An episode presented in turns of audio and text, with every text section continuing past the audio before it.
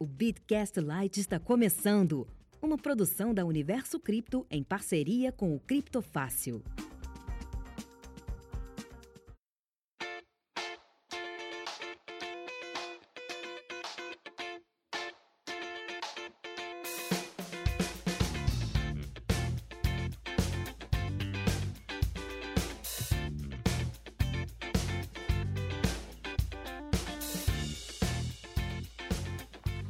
Fala galera, tudo bem? Achou que o Bitcast tinha acabado? Achou errado. Achou que o Bitcast não ia comentar sobre esse 2020 tenebroso? Também achou errado. Aqui vulcão pode explodir, vírus pode sair matando todo mundo da população, mas a gente tá aqui guardado em casa, gravando mais um episódio para você, com a dedicação que vocês, nossos queridos e queridas ouvintes, merecem. Aqui comigo, o meu já consagrado parceiro de gravação, Paulo Aragão, do Criptofácil. Paulo, tudo bem? Fala Zé, como é que você tá? Tudo bem? Tudo tranquilo, meu caro. Tá sobrevivendo aí na quarentena? Estamos sobrevivendo, Zé. E eu achei importante que você falou isso do Bitcast, né? Tá voltando, que a galera pode ter achado que a gente tinha morrido por causa do corona. Mas eu queria, na realidade, falar a verdade para os nossos ouvintes. Uh, tudo caiu muito com o crash que o Covid causou. E aí a gente tá tendo que voltar a trabalhar, né, Zé? Pois é. O dinheiro acabou, a fonte é, secou. É, é, tudo caiu 40%, pelo menos, né? É, é. O bom era quando dava 40% do mês, né? 3% ao dia, é, pirâmide boa. Pois é, aquela alta infinita lá que a gente sempre espera que volte, que continue, né? Porra, que época linda, maravilhosa de Deus. Mas enfim, galera. É, o tema não é sobre Covid, que existem outras pessoas muito mais qualificadas para falar sobre ele que nós. O tema é o estrago econômico que o Covid causou é, nos ativos mundiais. Mas antes da gente entrar nesse tema, vamos só relembrar um pouco, e o Paulo depois pode me ajudar nisso, é, que existe um debate bastante profícuo entre os economistas mais conservadores, os economistas mais progressistas, sobre uh, se o Bitcoin, as criptomoedas, mas principalmente o Bitcoin, que é o nosso querido ouro digital, se ele detém uma das, uma das três características é, ou as três funções da moeda, que é reserva de valor. Daqui a pouco eu conto as outras duas. Tá? Paulo, o que, que você, como um egresso das, das cadeiras de economia, entende como reserva de valor, meu caro? Então, Zé, reserva de valor, na verdade, quer dizer que o, o, ativo ele consegue manter o seu poder de compra ao longo do tempo. Então, economicamente falando, esse é o significado de reserva de valor. Só que isso, para mim, é algo extremamente, assim, debatível, sabe? Porque o que hoje em dia mantém um poder de compra ao longo do tempo? O real mantém um poder de compra? Então, é, o real... Né? Então, pois é. Então o real não é uma moeda por causa disso? Não. Mas a gente só está falando de uma das características da moeda.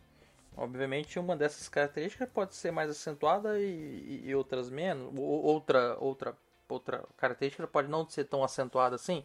Se você falar para mim, ah, o real é moeda? Com certeza, tem curso forçado, é, é, meio de troca e tudo mais, mas se eu falar é reserva de valor, ah, meu amigo, melhor não usar como reserva de valor não, senão você tá salsifufu.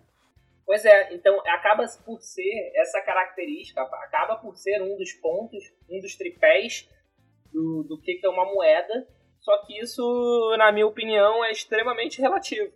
Tem uma moeda fiduciária, por exemplo, como o real, que é uma moeda que tem um curso forçado, né? É moeda estatal, é a moeda que o governo obriga, não funciona também como uma reserva de valor. É. No, mas no último, agora eu sou obrigado a me fazer um comentário, mas no último tempo, assim, que a política monetária do atual governo tá um tanto meio que assim, não tô muito ligando pro mercado de câmbio e o nosso amigo dólar tá que sobe, né? Tá que trepa. Ao infinito, tá parecendo Buzz Lightyear, ao infinito e além.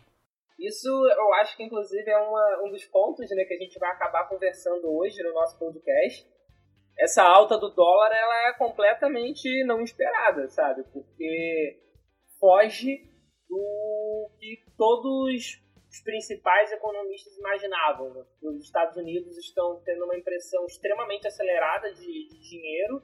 E o que, que a gente esperava? Que tivesse dólar uma... uma desvalorização. E tá Princípio básico né, de, de liquidez, é mais ativo no mercado, o preço tende a cair. Pelo menos é o que eu aprendi na minha aula. É exatamente isso. E o que aconteceu foi o contrário, né? Então, o dólar continua se valorizando perante 99% dos ativos mundiais, e enquanto eles estão imprimindo a torto e a doidado mais e mais e mais unidades de dólar. Mas aí, antes de chegar nesse ponto, Paulo, vamos fazer um rápido remember. É, todo mundo sabe que em 2008, quando o nosso Deus, mais conhecido como Satoshi Nakamoto, lançou o paper é, sobre a, o Bitcoin, a Peer-to-Peer Electronic Cash, eu acho que era, eu acho que é esse Isso aí, tema, Peer-to-Peer né? Electronic Cash System. Perfeito. System. Muito obrigado, Paulo. Eu tenho uma memória boa ainda. É, o mundo passava pela crise de 2008. O mundo estava é, no meio da crise de 2008 e o sistema financeiro, aspas, tradicional estava em xeque. Até porque o sistema financeiro foi muito safadinho na criação e, e tudo mais da crise. Mas enfim, é, onde eu quero chegar? Desde da sua criação, é, o Bitcoin, tratados como muitos, é, como uma reserva de valor, como um, uma forma de se proteger de crises, é, as criptomoedas em si, mas principalmente o Bitcoin, é, não tinha é, tido a oportunidade de sofrer ou de passar por uma crise econômica mundial. É, depois de 2008, houve alguns suspiros em alguns mercados para lá e para cá, mas sejamos sinceros, nada igual 2008 até fevereiro, março desse ano. Pois bem, se este episódio tivesse sido gravado em 2019, 2018, eu provavelmente afirmaria que o Bitcoin passaria, não ileso, mas passaria mais tranquilamente pelo mar tenebroso da do, dos dos candles vermelhos que se formaram ao longo de semanas, dias né, dos mercados. Porém, contudo, entretanto, todavia, não foi o que aconteceu. E aliás, na verdade, o mercado se, com se comportou e está se comportando de uma maneira totalmente assim para alguns economistas que são pessoas muito estudadas pode, pode ser normal para mim que sou uma pessoa um advogado investidor que entende o normal que um cidadão médio comum entende um tal é, achou estranho é, numa num período de crise Bitcoin ouro é, qualquer ativo que supostamente seria um ativo seguro né para você se proteger de uma crise foi pro chão, foi pra lona junto com o resto, obviamente. É, tivemos aqueles que derreteram 50%, 60%, tivemos aquele como o nosso Bitcoin, que em março derreteu só 30%, entendeu? Veja bem. É, mas Paulo, conta um pouco pra gente desse derretimento de ativo mundial na tal da procura da liquidez. Conta pra gente o que é essa procura da liquidez, meu amigo. Liquidez é a facilidade que um ativo tem em se tornar um, um outro ativo. Então, por exemplo, eu tenho um imóvel, vamos supor, esse um imóvel é um ativo de pouca liquidez, porque você precisa vendê-lo para poder ter o dinheiro para você poder transformar numa num outro ativo. Então, qual dos ativos existentes é o mais líquido? O ativo existente mais líquido é o cash, é o dinheiro de fato. Então, todos os investidores do mundo procuraram sair de alguns investimentos, procuraram liquidar posições para poder manter se manterem com liquidez para poderem aproveitar melhores momentos e evitar maiores quedas. É, então, esse crash né, que o Covid causou na economia foi global, realmente, porque teve uma corrida muito grande por liquidez. Ou seja, as pessoas procuraram liquidar as suas posições em investimento justamente na expectativa de ficar com dinheiro fiduciário em mãos, na expectativa de que esse dinheiro funcionasse como uma reserva de valor para poder manter o poder de compra.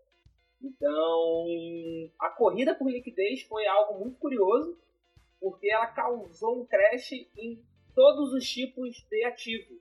inclusive, inclusive em ativos que a gente considerava como ativos imunes a grandes crises, né? como o ouro, por exemplo, que durante o mês de março teve uma queda bem significativa. Exatamente.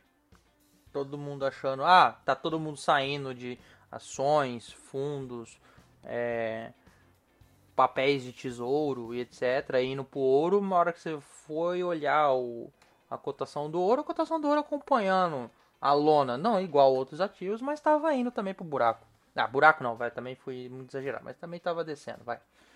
É, em compensação, Paulo, bizarramente, em março, um dos papéis mais negociados foram os, os títulos do Tesouro Americano. E aí a gente chega naquela sua introdução no começo do episódio, é, que o tio Trump aí é uma análise pessoal, tá? Não é uma análise de economista, não é análise de um, de um comentarista político, mas o tio Trump tá naquela, né? Bem, eleição em novembro, tava tudo indo muito bem, tava indo tudo tranquilo, economia bombando, pleno emprego nos Estados Unidos, chegou o Covid, pau, lascou.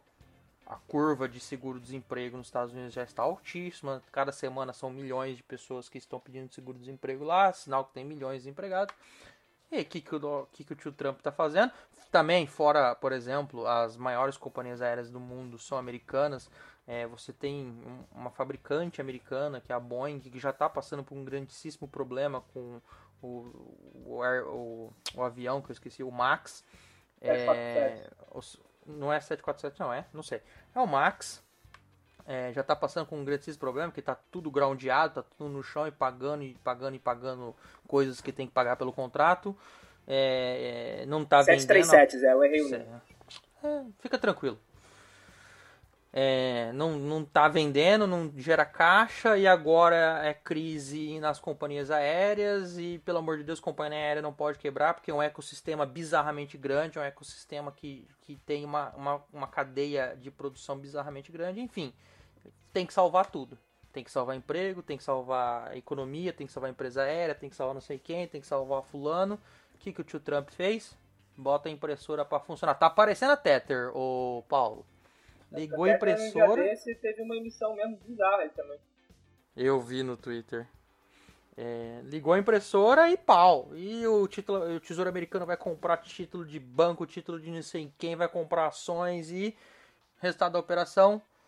Você, se estudou o básico lá na escolinha da tia Cotinha, quando um ativo é muito injetado no mercado, ou seja, ele fica muito líquido, não, ele fica muito abundante no mercado, pela oferta, pela, pela, pela oferta pela procura, é, há uma tendência desse ativo se desvalorizar. É, por quê? Porque ele está em abundância no mercado.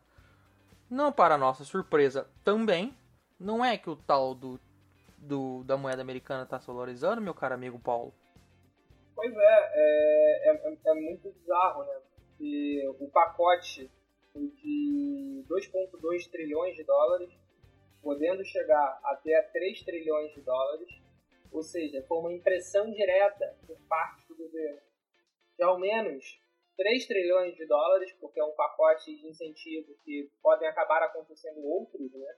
E assim como ele pode ter feito impressão para outros gastos públicos, e mesmo assim o dólar é um ativo que mais está valorizando durante essa crise econômica causada pelo Covid. Sabe o que também é o mais estranho? É, em março, algumas outras moedas também tiveram um, um pequena valorização frente ao dólar. Adivinha quais foram? Não sei, quais? I, iene e franco suíço. Mas coisa de 0, alguma coisa. Praticamente estável, né? Praticamente, é, pra mim isso é estável. Né? Pra quem um dia perde 10 no outro ganha 20, isso aí é nada, meu amigo. É, isso até foi curioso, né? Porque aproximou um pouco o mercado financeiro tradicional do mercado cripto. Porque a gente viu desvalorizações de 10, 15% no dia na Ibovespa, por exemplo. Cara, 10, 15% de desvalorização num dia, a galera de criptomoeda tá acostumada. A galera já viu quedas muito maiores em períodos menores. Então, até rolou um meme, né, daquele da, do barco pirata, onde eles vão jogar da prancha várias pessoas, tem várias pessoas chorando. Aí colocaram lá várias ações, né, da pessoa chorando e o maluco também que ia ser jogado da prancha do barco pirata sorrindo e com o símbolo do Bitcoin, tipo, primeira vez aqui. E é, é, é, é, exatamente isso, né? A galera de criptomoeda acaba já estando mais acostumada com esse tipo de volatilidade. É, eu ficava acordado até de madrugada vendo o mercado asiático, falou, vamos ver como é que vai abrir. Hum, abriu daquele jeito. Eu já falava, e circuit break nos primeiros 30 minutos, hein? Mas, é, sejamos sinceros, gente... o, o mercado de cripto é o que separa os meninos dos homens, né? Pois é, circuit break era tipo assim, galera, vamos parar que vai ficar ruim a situação. No mercado cripto não tem um circuit breaker. Na verdade, o mercado cripto ainda tem uma coisinha, tem um alavancado. Que é o. o alavancado é aquilo. Vamos supor, vai, vamos só lembrar ó, bem grotescamente. É, se você for liquidado e várias outras pessoas foram liquidadas, a tendência do mercado naquele momento é buscar um buraco, é buscar um fundo maior ainda. É, e também você pode ter outros contratos sendo iniciados no mercado. É, gente que está vendo a tendência de queda, quer operar vendido e sai vendendo mais, etc. É, e foi isso que fez o nosso querido Bitcoin, por exemplo, dia 13, do mar, dia 13 de março, na Bitstamp, beijar 3.850 dólares. Sinceramente, topar com 3.850 dólares fazia tempo que eu não via, né? Pois é, e é o que você falou, uma, a alavancagem para mim é algo fora da curva. Tipo, eu particularmente não tenho coragem, mas aí a coragem minha de fato. E porque é, é, é, muito louco. E é o que você falou, uma coisa puxa a outra, né? Então, dependendo do volume que você opera alavancado, você pode fatalmente causar uma tendência de queda, por exemplo. E aí, robô, robô é robô. Robô acha que vai cair. Ah, então tá bom. Então eu vou junto nessa queda. E entra, e obviamente, já que ele entra, ele entra vendido, ele compra para vender e vai, vai, vai, vai, bum. De repente o buraco abriu. E abriu um buraco, vai. Saiu de 6 e pouco. No dia 13 saiu de 7 e pouco para 4. No dia seguinte foi para 3,800, depois recuperou. Só para quem não tá acostumado, meu amigo, isso é assustador. Não, isso é verdade, mas aí a gente tem que ver também o que aconteceu depois, né? Porque, por exemplo, a gente teve a queda grande é, causada pelo crash que o Covid está causando em absolutamente todos os ativos, quem a gente já, já concordou aqui, né? Já é um ponto pacífico, teve uma queda em tudo, exceto no dólar, e por que o dólar não está se valorizando a gente não sabe, mas que talvez um dia essa conta chegue, né? Porque ah, vai é estranho, porque está fora de todos os padrões já vistos e imaginados no mundo. O dólar ele está sendo impresso e está funcionando mais do que como uma reserva de valor. Ele está funcionando de fato como um investimento. Ele está valorizando perante seus ativos. Mas voltando para o Bitcoin, o Bitcoin teve essa queda, beijando os 3.800 dólares no, na metade, meados de março mas também em meados de abril, lá pelo dia 15, por exemplo, 15 de abril, ele já estava na casa dos 6,600. Ou seja, ele já recuperou uma boa parte da queda, né? Ele caiu cerca de 40% e já recuperou cerca de 25, 30%. Então, teve uma queda significativa, sim, mas ele também teve uma rápida recuperação, né? Se comparar com outros ativos do mercado financeiro tradicional, como a própria Ibovespa, né? Que estava no início do ano na casa dos 115, 120 mil pontos, e em meados de abril estava na casa dos 80 mil pontos. Eu não posso deixar de, de mostrar a minha surpresa pelo Ibovespa porque todo mundo ano passado. Eu, inclusive, achei que o Bovespa ia derreter mais, porque as pessoas físicas que entraram no Bovespa, eu achei que eles iam ter sangue de barata para segurar o rojão. É, quebrei, queimei a língua, mas tudo bem. É, mas todo mundo achando que o Bovespa ia porrar 120, porrar 130, porrar 150. Não só todo mundo, mas os influencers financeiros da vida aí. E agora, meu amigo, o Ibovespa só tá porrando porra nenhuma. mas isso, eu, vou, vou, vou, eu sei que o advogado aqui é você, mas eu vou fazer o papel de advogado do diabo agora. Porque eu vou defender um pouco eles, assim. É, não defender 100%. É, até alguns viraram meme, né? Aquele meme do caixão. Uh, rodou bastante aí nas redes sociais. Mas o, o coronavírus, o Covid-19, é algo completamente inesperado, né? Na economia, esse tipo de evento ele tem um nome até, que é o cisne negro. É um, é um evento completamente inesperado e que modifica todo o cenário. É, claro que você pode falar, pô, assim o economista ou o influencer financeiro, que nem você falou, nunca está errado. Sim, é verdade. Essa, na verdade, é a minha crítica a qualquer tipo de previsão, a qualquer tipo de estimativa em qualquer área. Porque você consegue falar uma coisa e nunca tá errado com isso. Uh, é, é, sério, por exemplo, vidente, tá? Vamos supor, sou um vidente. Aí eu chego na televisão e falo, ah, o avião do fulaninho de tal vai cair. O avião do fulaninho de tal vai cair. No dia 20 de abril, o avião do fulaninho de tal vai cair. Aí passa o dia 20 de abril, o avião não cai. Aí chega no dia 21 de abril e falam comigo: Ah, não caiu. O que, que eu vou responder? Claro que não caiu. Eu avisei. A partir do momento que eu avisei, eles se prepararam. Por isso que não caiu. Então, o que, que eu quero dizer com isso? Esse tipo de previsão, ela nunca está errada. Porque eu recomendei comprar um papel da, da bolsa. Aconteceu o Covid. Eu não estava errado, o cenário mudou. Então, eu particularmente, eu estou defendendo eles de falar que eles não têm culpa, porque realmente é um cisne negro, é uma coisa completamente fora da curva.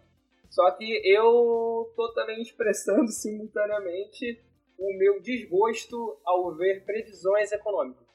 Porque a, a gente até costuma brincar né, que o economista ele gasta 50% do tempo fazendo previsão e 50% do tempo dando justificativa do que a previsão não se concretizou. É, e isso eu estou falando de economia, porque é a área que eu tenho mais conhecimento, de fato, que é da área que é a minha origem. Mas, reforço, isso acaba se estendendo para diversos outros tipos de previsão. Se fosse fácil fazer previsão, a pessoa não vendia previsão, a pessoa vendia, vai acontecer isso amanhã. Exatamente. Tá? Agora, mudando da água para o vinho, meu amigo Paulo, é, falando de tempos atuais, nosso querido Bitcoin não consegue vencer a barreira dos 7 mil dólares, né? 7 mil, 7.100, tá lá. Batendo, batendo, batendo, batendo, mas esse, essa parede aí tá difícil quebrar, hein? O que você acha? Qual que é a sua previsão, Paulo? Então, deixa, deixa, deixa eu me conectar aqui com o universo, porque hoje hoje está num dia em que Marte está alinhado com a Lua, então eu vou conseguir dar uma previsão. Não, sem sacanagem, eu realmente não gosto de previsão quando me perguntam assim, ah, o que, que você acredita que vai acontecer com o Bitcoin? Cara, pode acontecer três coisas. Pode valorizar, pode desvalorizar e pode lateralizar. É... E, de novo, é uma previsão e eu tô certo, hein? Não tenho chance de estar errado. É... Mas o Bitcoin, que você falou, ele não tá passando da casa né, dos 7 mil dólares. Mas, sendo sincero, tá bom, porque ele também não tá voltando demais, ele não tá tendo, ele tá batendo ali no, no, no limite dele, mas ele tá com suporte bem considerável, assim, ele também não tá caindo de 6,400, 6,300, tá acabando oscilando nessa, nessa faixa, o que volta muito pro nosso ponto inicial. O Bitcoin conseguiu, durante a crise do Covid, funcionar como reserva de valor? O que, que você acha? Era essa bola que eu queria levantar para você. Você, como eu já sei, porque a gente já conversou, né? Essa é a minha bola de cristal. Você acha que pode ter funcionado porque ele foi o menos desvalorizado, um dos ativos que sofreu menos variação. Eu não sei, não tenho opinião. Eu não tenho opinião formada. Dessa parte eu sou que nem a Glória Pires, eu não tenho opinião formada. que nem a, ou, ou que nem a. É, foi a Glória Pires que trabalhou no, no Oscar? Foi no Oscar, ela, né? é, é, foi. É, é, o que, que você achou? Ótimo. então, eu, eu tenho uma tendência a ser otimista por natureza. É, eu até estava conversando isso um dia desse. E pode ser por isso que eu tenho essa opinião. Mas reserva de valor, recapitulando, o que é reserva de valor? É a capacidade de um ativo de manter o seu poder de compra. O, o Bitcoin, no início da crise do Covid, ele estava tava em que? Na casa de 8 mil dólares, né, mais ou menos? Cara, em janeiro tava por volta de 8, 8 e pouquinho, bateu 10. em fevereiro Tá. e depois Mas- chão. Mas em janeiro tava 8. Tava 8. Tá, então em janeiro foi. A, a China acabou externando que estava de fato tendo um problema de saúde, uma epidemia do Covid-19. Foi no final de janeiro, foi dia 26 de janeiro, salvo engano. E a partir de então a gente começou a ver a expansão né, a nível global para outros países, etc, etc, etc, até chegar aqui no Brasil, que nem a gente sabe que está agora, a gente sabe a situação. Então, ou seja, de janeiro o Bitcoin ele estava valendo 8K e em meados de abril ele estava valendo 6,5K. Então aqui a gente tem essa queda de 1,5K por unidade, o que dá o que? Uns 20% de queda. E durante o período ainda do Covid, a gente chegou a ter uma valorização entre janeiro e fevereiro. Então, o Bitcoin ele conseguiu manter 100%? Enganando todo mundo, desculpa te interromper. Tava lá, enganando todo mundo. Olha o Bitcão, o mundo vai acabar num vírus. Eu tô aqui, ó, tranquilo, alegre, sorridente. De repente, não mais de repente, BUM! Pois é, ele, ele bateu 10, voltou para 3 quebrados e agora tá 6,5. É... Eu cheguei, inclusive, desse período que ele tava a 10, eu gravei, inclusive, um vídeo no YouTube, no canal do Criptofácil, falando que estava surpreendido com como o Bitcoin estava conseguindo valorizar, mesmo nesse cenário epidêmico, e que até aquele momento ele estava se provando uma reserva de valor. É, o cenário mudou. Uma- Teve uma queda considerável durante esse período. Só que, sendo bem sincero, eu mantenho a minha opinião de que o Bitcoin funcionou como uma espécie de reserva de valor. O Bitcoin ele conseguiu vou cair para 3.800, recuperar para 6.500 num prazo muito curto, e uma queda de 20% é uma queda reduzida, é uma queda moderada, se a gente comparar com a queda de outros ativos tradicionais, como papéis de ação de diversas empresas tradicionais. Que nem você falou, as companhias aéreas, por exemplo, são sempre consideradas papéis excelentes, são blue chips, são sempre excelentes, e caíram na casa de 70%, 80%. E sendo sincero, não tem prazo de, de, de uma melhora. Eu não consigo enxergar uma luz no fim do túnel ainda. Porque, por mais que as, as fronteiras sejam abertas agora, as pessoas não têm medo de viajar. Então, você ainda vai ter um longo tempo de recuperação. Vou trazer para o Brasil, vou trazer para as aéreas brasileiras. As dívidas das aéreas brasileiras não são, não são dívidas em real, são dívidas em dólar. O dólar está valorizando. Então, a dívida era X, agora a dívida está 1,3x, porque o dólar valorizou 30% em 3 meses. Se você, Então- desculpa te interromper, mas se você fosse uma pessoa que ouviu o Meirelles, grandíssimo de um ministro da Fazenda, é, se você tivesse ouvido ele em 2019, em março de 2009, ele falou: compra em dólar. Você estaria muito rico agora. Cara, sendo bem sincero, eu não precisaria nem escutar o Meirelles. Ah, desde o ano passado eu tenho falado muito de dolarizar e de fazer reserva em euro. Ah, Ou seja, tem alguém aqui na conversa querendo se mudar para Europa.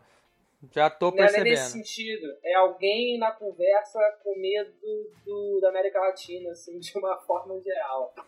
É, Cara, é, é muito simples, cara. Os Estados Unidos estava numa franca expansão. Claro que é uma franca expansão com um aumento de dívida pública e que a qualquer momento poderia explodir? Sim, pura verdade. Concordo integralmente com isso. Esse é o fundamento.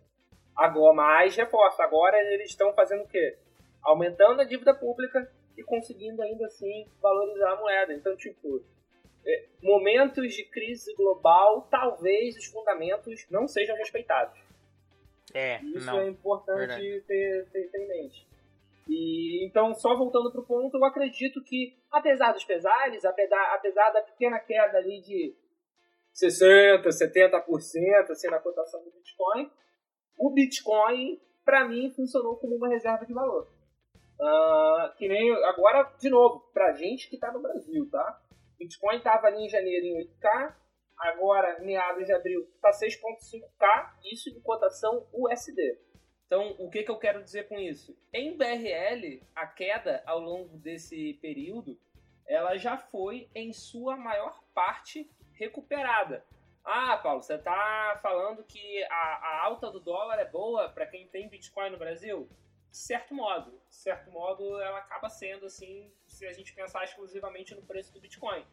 Então, eu relativizei, relativizei se a, a, a flutuação. Mas, para mim, o Bitcoin acabou por funcionar como uma reserva de valor, sim, durante esse período. É, ou foi uma reserva de valor que tá segurando o rojão neste período de Covid-19?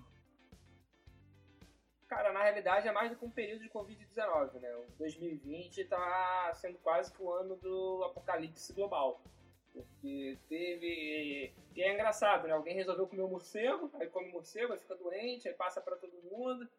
Aí tem uma epidemia global, aí depois da epidemia um vulcão entra em erupção. Então é um ano meio enrolado, assim, um ano meio complicado. Não devia ter reclamado de 2019. Pois é, né? E a gente falando, ah, 2020, você foi igual a 2019. Pois bem, não vou nem falar nada, porque se falar parece que piora. Ah, pois é, cara, 2019 falando excelente, que nem aquele meme, que saudade do meu ex. Porra, que saudade de 2019.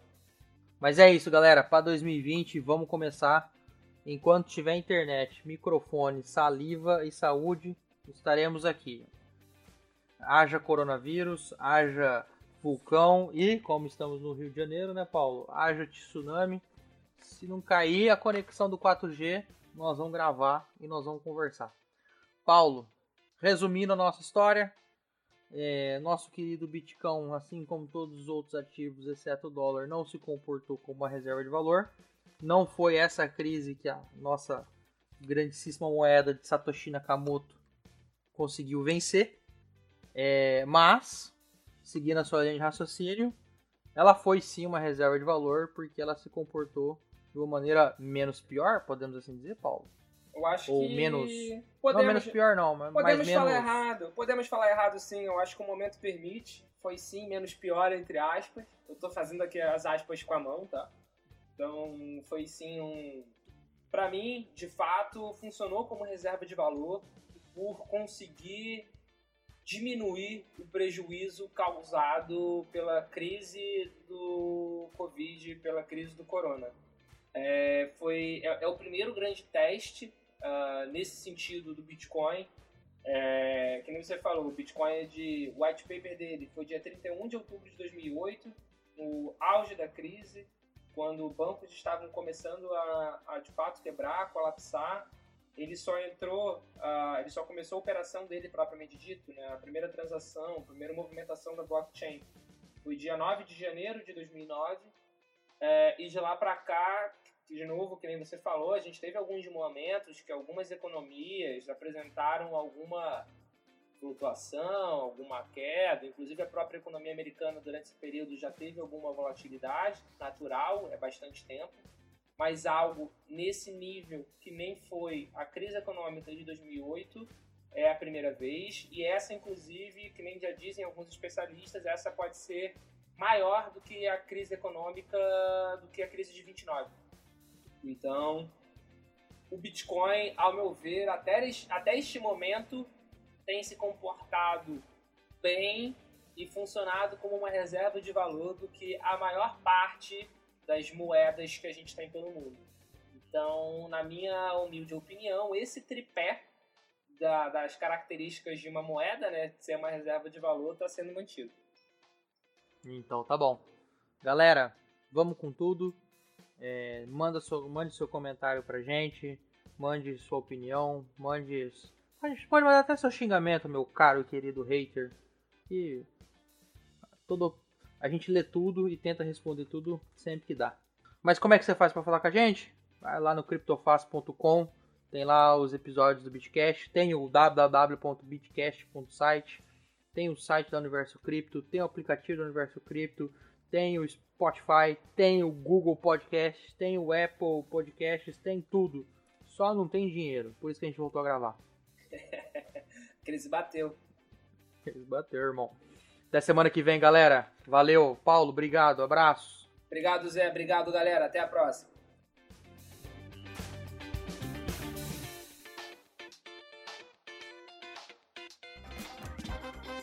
Este episódio foi uma produção da UniversoCripto.net em parceria com criptofácil.com.